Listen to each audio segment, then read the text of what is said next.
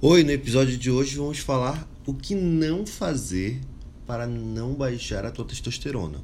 Testosterona não é importante somente para os homens, para as mulheres também. Então, meninas, fiquem ligadas nesse episódio de hoje.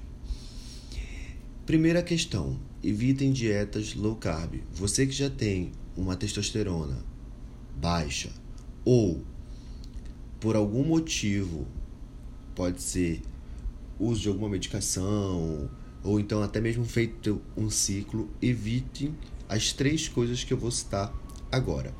Dieta low carb. Quando eu faço uma dieta low carb, eu tenho uma baixa da glicemia e tenho aumento de hormônios que vão tentar fazer a gliconeogênese, ou seja, produção de moléculas de glicose. O que, que é isso? O que, que quais são esses hormônios que vão fazer essa essa contrarregulação? Glucagon e cortisol, ou seja, o cortisol, o hormônio catabólico, estará aumentado. Ele faz o que, que ele o que, que ele exerce no nosso corpo nesse momento? Ele bloqueia as a síntese, tá? de testosterona nos testículos. Por quê? Ele bloqueia algumas atividades de algumas, de algumas enzimas chamadas HSD, ou seja, beta-HSD. Com isso, a gente vai precisar evitar dietas low carb nesse indivíduo que apresenta é, uma testosterona baixa ou muito próximo do limite inferior. Redução de calorias é um outro ponto. Dieta extremamente restrita em calorias também vai baixar a tua testosterona. Então, nada de restrições severas.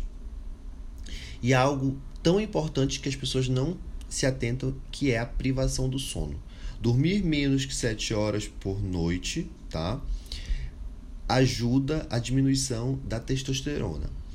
Segundo dados atuais da literatura, é, pessoas que passam 5 ou 6 noites sem dormir bem já tem uma redução de 15% da testosterona.